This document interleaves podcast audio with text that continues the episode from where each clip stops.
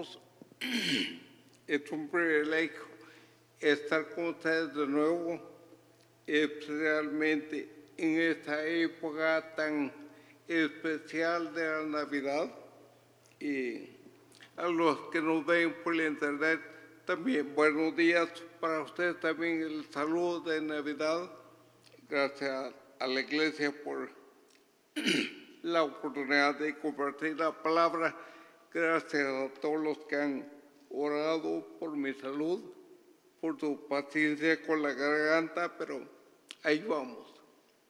Yo trabajo todos los días con una estación de radio en Costa Rica que pasa buena música, pero he oído todos estos días todos los elementos tan eh, interesantes que la gente habla sobre la Navidad, los conceptos tan distorsionados, muchas veces tan atomizados, como que hay partes de verdad, partes de fantasía respecto a, lo que la gente cree de la Navidad.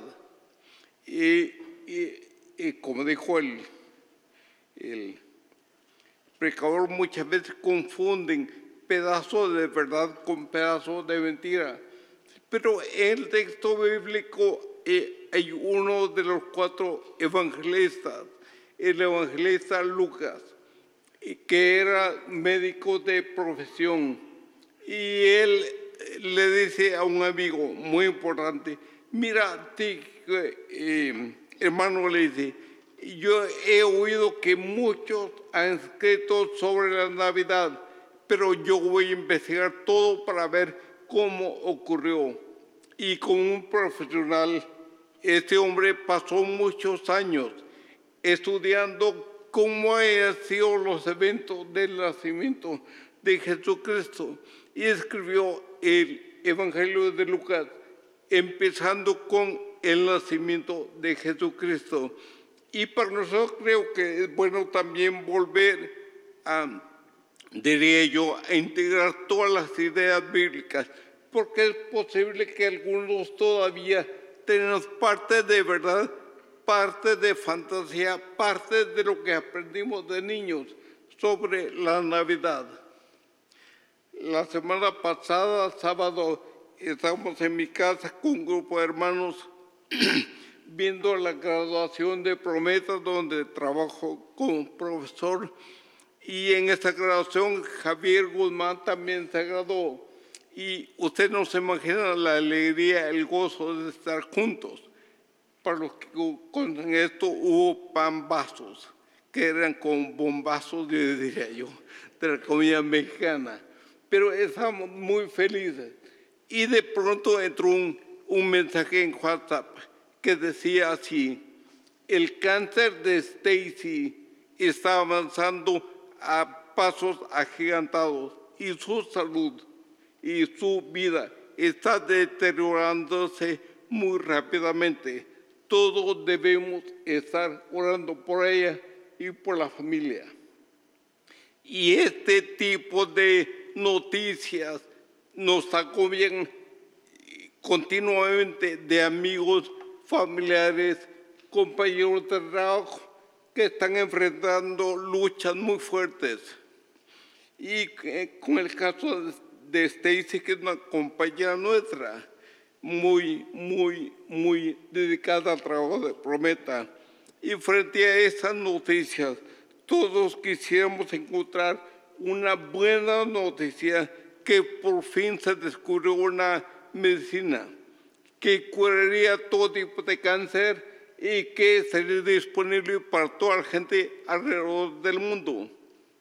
Sin embargo, esa buena noticia no ha venido todavía. Y las noticias que tenemos son de guerra, de hambre, de pobreza, de eh, oposición, de, de deterioración. Y nosotros entramos en una etapa en nuestra vida de mucha confusión y frustración, porque todo lo que nos acobia con la televisión, los noticieros, son las malas noticias. Pero eso no es nuevo para nosotros. también el pueblo de Israel, eh, había una, un cúmulo de malas noticias porque vivían en el tiempo en que nació Jesús bajo el gobierno romano. Por supuesto que el gobierno romano en esa etapa estaba pasando una de sus mejores épocas. La economía estaba en el lugar más alto, las eh, relaciones sociales muy, de muy buena calidad y el emperador Augusto César, el emperador romano, había sido declarado como el príncipe de paz, el salvador del mundo conocido, le llaman ellos. Y por supuesto que eh, esa paz, esa justicia terrenal que miraban, no era todo lo, bonito que ellos habían experimentado, porque César había logrado la paz romana y los florecientes de la paz en Roma, asesinando a sus peores enemigos, oponiéndose a muchos, violando derechos humanos, etc. Y fue en ese contexto de la lucha con el poder romano que la buena noticia que Dios envió al pueblo de Israel, que Lucas describe en el pasaje de Lucas 2, 1 a 14. Vamos a leerlo y aparecerá en la pantalla y después tener unos pocos, comentarios. ¿Ok? Si leemos el pasaje en Beque.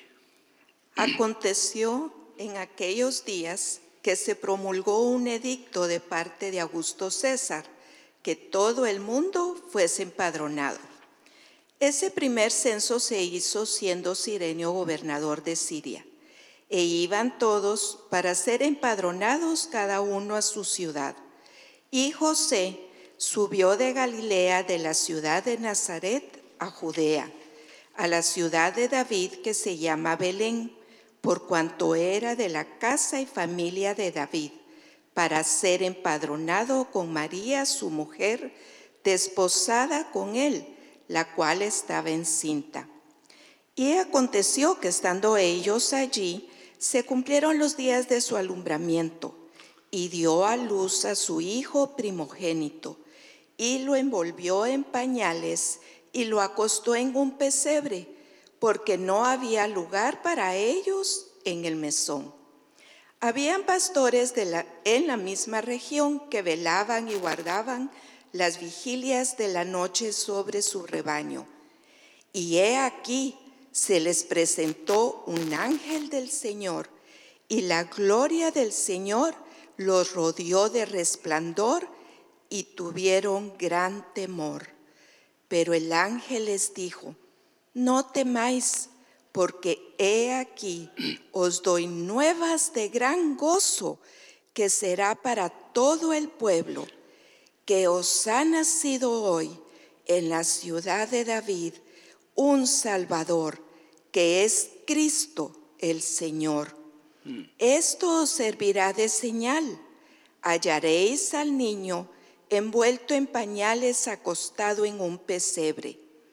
Y repentinamente apareció con el ángel una multitud de huestes celestiales que alababan a Dios y decían, Gloria a Dios en las alturas y en la tierra paz, buena voluntad para aquellos en quienes Dios se complace.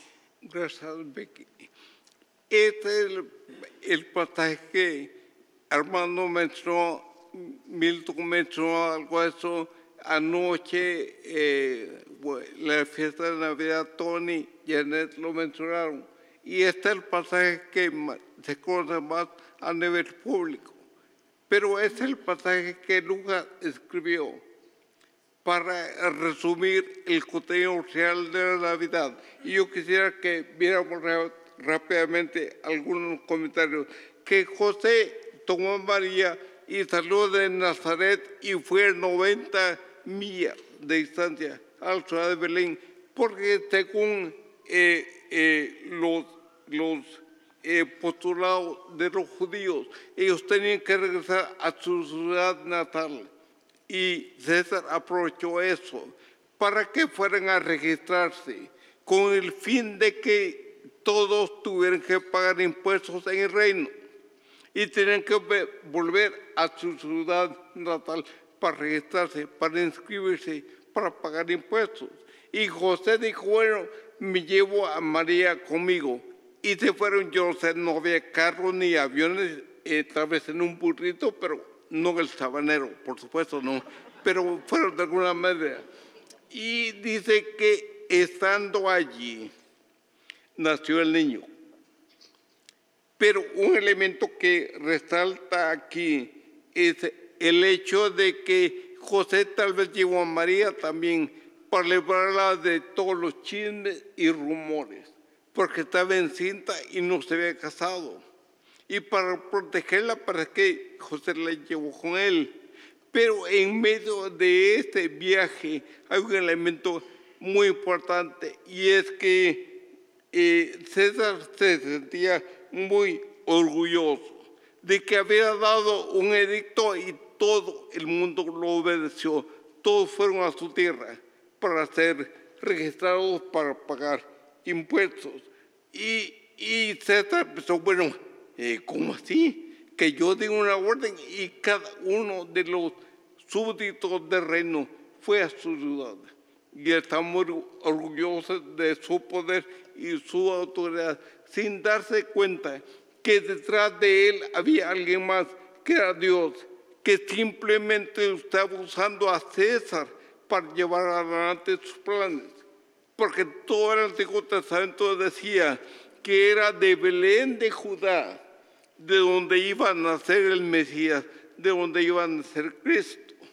Dios estableció y manejó todas las eh, actividades humanos para que se adaptaran a su plan. Y César pensó que él era el hombre y no se dio cuenta que era Dios el que estaba detrás de sus decisiones. En nuestra vida muchas veces nosotros pensamos que lo que nos ocurre es casualidad o circunstancias terrenas que no podemos controlar. Tal vez usted ahorita está pasando por algún problema y piensa que es por pecado o por que es pobre o algo. Y muchas veces nosotros tenemos que darnos cuenta que detrás de lo que ocurre en este universo puede ser que sea el manejo de Dios de las circunstancias para cumplir sus propósitos en nuestra vida. En el año de 1971, Armando, no, no hagas cuentas, pero en ese año 1971, Becky y yo coincidimos en la Ciudad de México en una iglesia presbiteriana. Yo estaba ahí para un entrenamiento, Becky iba con su papá de regreso de California hacia Guatemala manejando. Y ese domingo, ese único domingo, coincidimos en la iglesia. Ella me echó el ojo, quedó clavada conmigo y bueno, aquí estamos con 45 años de casados. Pero para mí es sorprendente que su papá, manejando un carro, no se le tuvo ningún accidente, no se le dañó el carro, todo estaba planeado al minuto para que ellos hicieran esta iglesia. El Señor me sacó a mí de un pueblo de Guatemala, me llevó a la capital, me llevó a la universidad. Ahí me eligieron como líder y mandaron a mi hijo para el entrenamiento y ve que estaba allí. Eh, tenía que ser de Dios. Yo estoy aquí por eso que Dios hizo eso mismo en esa iglesia. Así que no, no hay tal cosa que es casualidad. Dios estuvo presente allí. Por supuesto que el niño que nos presenta Lucas lo presenta no naciendo entre los más poderosos, sino naciendo entre aquellos que son desplazados de la sociedad. Porque Jesucristo, el Hijo de Dios, nació en un pesebre en un lugar que se usaba para guardar animales. Y el pesebre era caja de madera donde poner la comida de los animales. Y porque no había un lugar para José y María en el pueblo, con tantos que volvieron para empadronarse, para registrarse, y había un solo hotel o posada, porque es en circular en la Biblia. Y por supuesto se llenó muy rápido. Y entonces María, el único lugar que encontró para su niño fue en el pesebre. Y por supuesto, para nosotros es muy difícil imaginar que el Dios de todo el universo, el Dios todopoderoso, no tendría los recursos para poner a su hijo a que naciera entre los poderosos en una mansión, en un lugar limpio, y su hijo tenía que nacer entre los animales y puesto en un pesebre. Eso solo explica algo, que para el Señor, su Hijo Jesucristo, no tenía que ser posesión de los ricos, de los poderosos, de los más importantes, sino que su Hijo iba a ser para ser bendición a toda la gente en todo lugar, en todos los tiempos. Jesucristo nació y eso a mí me da mucha esperanza porque Dios no hace acepción de personas. No importa los títulos académicos, el dinero en el banco, el apellido o el color de sangre que tiene. El Dios eterno mandó a su Hijo Jesucristo a nacer tal vez entre los bajo la sociedad para afirmar que su evangelio y que su Hijo era una bendición para toda la gente. Pero también Lucas dice que en esa misma región donde Jesús nació, había unos pastores cuidando, dice, sus ovejas en la noche. Y de pronto vino un ángel y ellos se asustaron mucho porque el resplandor de Dios estaba alrededor del ángel y los inundó a ellos. Y se asustaron mucho. El ángel les dijo, no tengan temor, porque tengo buenas noticias para ustedes. Un niño ha nacido y es el Salvador, Cristo el Señor. Lo importante de esto es esa referencia a los pastores, porque a los pastores cuando en el primer siglo los pastores estaban considerados como la peor calaña de la sociedad. Eran hildrados, eran bruscos, eran ladrones, eran sucios y se les despreciaba como una profesión. Pero a ellos llegó primero el mensaje del nacimiento de Jesucristo, no a los que estaban, a los reyes, no a los príncipes, no a los líderes religiosos, sino a los pastores. Pero lo interesante es notar esto, que los pastores velaban, cuidaban a sus ovejas en la noche. Y esas ovejas que estaban cuidando eran las ovejas que se usaban en el templo para los sacrificios todos los que venían al templo para hacer un sacrificio compraban esas ovejas y las ofrecían a Dios como sustituto por ellos mismos. Pero el Señor le manda el mensaje a los pastores para decirle, se acabaron los sacrificios de animales. De aquí en adelante hay un solo sacrificio, ya todo esto se terminó. Usted no va a necesitar más corderos ni ovejas, porque el único Cordero que van a necesitar es mi Hijo Jesucristo. Y esa es la gran emoción que sentimos en Navidad, que el Hijo que vino, vino a, nacer con la vista puesta en la cruz del Calvario. Ese niño en el pesebre era el que iba a ser el salvador de toda la humanidad, suyo y mío.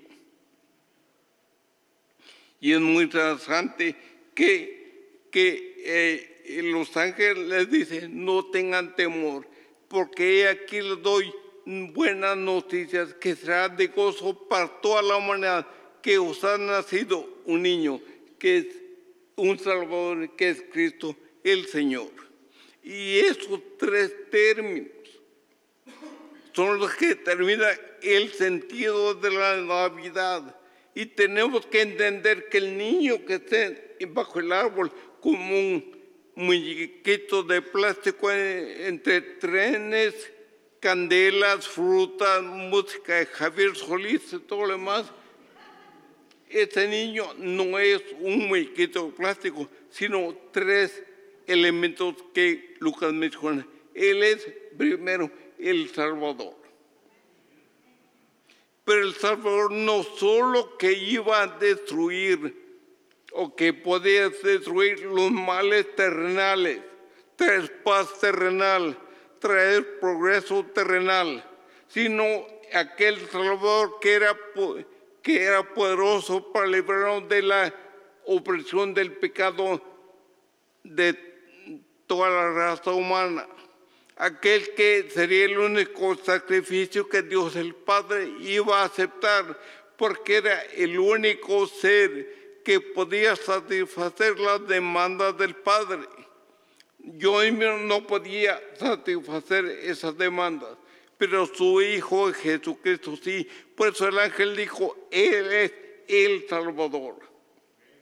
Pero no a nivel terrenal nada más, sino a nivel eterno que todo aquel que crea no se pierda, mas tenga vida eterna. El segundo nombre que el da, que Lucas le da aquí, o el ángel, perdón, es que ese Salvador es Cristo. Y Cristo es el término que tenemos en español para el ungido, para el Mesías. Y Cristo es la palabra sustituta para Mesías. Y Mesías significa ungido, el escogido, desde el mero inicio. En Génesis capítulo 3, ya Dios había dicho que vendría alguien que sería el Mesías, el ungido, el escogido de Dios. Así que ha venido al mundo muchos creyendo que son algo pero dice, no, el único Mesías, el único ungido. Cuando Samuel recibió la palabra de Dios, dijo, ve y escoge un rey para Israel, porque Saúl no está caminando conmigo. Entonces Samuel fue a la familia que Dios le había dicho, y el padre de familia dijo, yo tengo uno, y lo trajo, muy alto, muy fornido, muy fuerte. Y Samuel dijo, no, él no es. El segundo tampoco. Bueno, no tienen más hijos. Sí, dijo el padre, pero está cuidando las ovejas. Tráele, porque él es el ungido de Dios, el escogido. Así que hermano, no hay tal pecador, no hay tal charlatán religioso que nos podría dar salvación para siempre. Solo Jesucristo. Porque Dios el Padre lo dedicó a él como el ungido, como el escogido escogido como el único que podía ser salvación. Salvador, Mesías o Cristo. Y el tercero dice, el Señor. Ahora, es muy interesante que el único que Dios escogió, el único que podía salvarnos, es también el Señor, el que conjuga, resume a sí mismo la autoridad suprema de un rey. El único que tiene toda autoridad es Jesucristo. Pero el problema es que para mucha gente hoy quieren, quieren recibir a Jesucristo como Salvador y gozar de todas las bendiciones, pero no lo quieren ver como Señor. Porque Señor significa el amo, el todopoderoso, aquel que me dice cómo debo vivir, cómo debo pensar, cómo debo actuar. Y nosotros como iglesia, en esta Navidad, tenemos que reconocer que ese niño bajo el árbol es el Dios todopoderoso que tiene toda la soberanía, que es en quien, por quién y por quién se fundó el universo. A Dios el Padre le plació que Jesucristo fuera preeminente en todo. Eso es lo que dice el libro de Hebreos.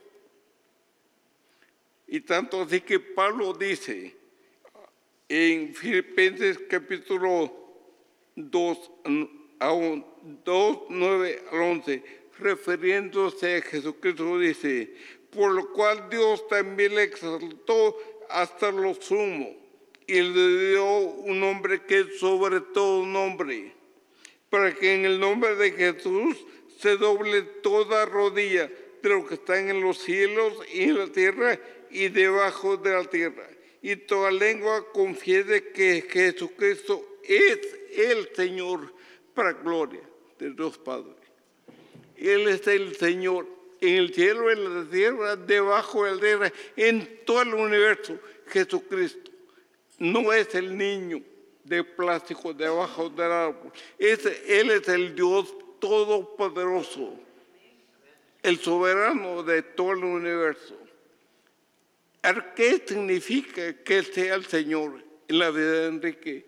Significa que yo debo ser obediente a Él, tratar de conocer cuál es su voluntad para mí, cómo, cómo Jesucristo quiere que trate a mi esposa, a mis hijos, a los míos miembros de la iglesia, al que lava el carro, al que me da la gasolina, al que me atiende en la loma, todo lo demás. Y tengo que ser obediente a Jesucristo. Pero claro, cuando Jesucristo dice, no debes adulterar, es digo, eh, eso es, ser muy santulón. No debes decir mentiras, no debes chismear a nuestros tablos que se siente de ser chismes o algo. Pero claro, por supuesto, ustedes dirán, es imposible ser obediente a Jesucristo en todo, porque somos humanos. Y yo diría, es cierto. Pero porque para ser totalmente obediente a Jesucristo, uno tiene que rendir la vida a la autoridad del Espíritu Santo. Solo cuando uno es lleno del Espíritu Santo, cuando el Espíritu Santo gobierna todo lo que soy, entonces yo puedo ser obediente a lo que Cristo demanda. Por eso Pablo dice que debemos ser llenos del Espíritu Santo. Cuando vivimos en sumisión al Espíritu Santo, podemos obedecer a Cristo Jesús en todo. Por supuesto, seguimos con la naturaleza humana pero Él nos ofrece el poder. Terminemos con algo. Mientras este, ellos están hablando, dice Lucas que una, multitud de hueses celestiales venían cantando gloria a Dios en las alturas y paz en la tierra a aquellos en quienes Dios se complace. Es muy interesante esto que cuando la Biblia se habla de huestes celestiales, no se está hablando de ángeles, sino de soldados, de un ejército. Y fue un ejército que vino cantando. Pero era una hueste significa miles y miles de un ejército. Cantando gloria a Dios en las alturas y en la tierra paz. ¿Cómo es posible que con ejército ven cantando paz para todos? Porque la paz que Dios trae no se obtiene con guerras, con armas o con tanques, sino se obtiene esa paz que solo da cuando uno es sumiso a la autoridad del Señor Jesús y del Espíritu Santo. Por eso es que Lucas dice que los el ejército cantaba gloria a Dios y en la tierra paz. Cuando uno le da la gloria a Dios, uno puede tener paz en la tierra. Y lo que para aquellos en quienes Dios se place. Si yo agrado a Dios con mi vida, por supuesto que voy a tener paz. Si esta mañana aquí en la iglesia o lo que está viendo por el internet su vida es un caos, un torbellino de malas experiencias. si está a punto de un divorcio, si está sufriendo en un lecho en un hospital, si tiene malas relaciones en el trabajo, entregue todo a Jesús. Si no le conoce usted a Jesús, no creo que tenga la paz del Señor, pero si usted abre su corazón a Jesús, Él le va a entregar a usted la paz que sobrepasa todo entendimiento. Así que hermanos, recordemos, este resumen que se hace, que el niño es el Salvador, el ungido y escogido por Dios, y que Él es el Señor. Si usted quiere conocer a Jesús, si usted no le conoce y su vida es un torbellino y un caos, ore conmigo ahorita. Esta oración y yo le aseguro que Jesucristo va a entrar a su corazón y le va a dar la paz que necesita y la solución que necesita. Oren conmigo. Señor Jesús, confieso que no te conozco, que no puedo celebrar tu nacimiento como tu hijo. En este momento confieso que he estado en pecado, pero ahora te entrego mi vida y te recibo como mi Salvador. Entra en mi corazón y toma posesión de todo lo que soy. Ayúdame a vivir para ti y que esta Navidad tú seas el centro de mi alegría y seguridad en la vida eterna. Si oró esta oración conmigo, hable conmigo, hable con Pastor eh, Armando, con los líderes de la iglesia. Queremos guiarle a cómo crecer en Jesucristo. Y hermanos aquí, si ustedes están ahorita enfrentando luchas difíciles, vuelvan al Señor, eh, regresen a Él, den a Él toda la autoridad que Él quiere tener en su vida y acepten la gracia de Dios y que esta Navidad no sea el niño debajo del árbol el énfasis para nosotros, sino el Salvador, el Mesías, el Señor. Oremos, Padre querido, te doy gracias por tu palabra, por este resumen que Lucas nos da.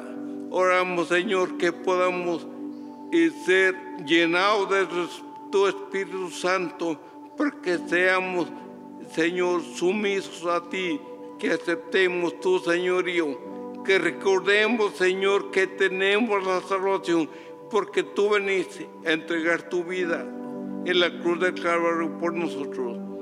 Te alabamos, Señor, y oramos que esta Navidad sea una celebración entendiendo que es en relación a tu ministerio de amor por nosotros en Cristo Jesús. Amén.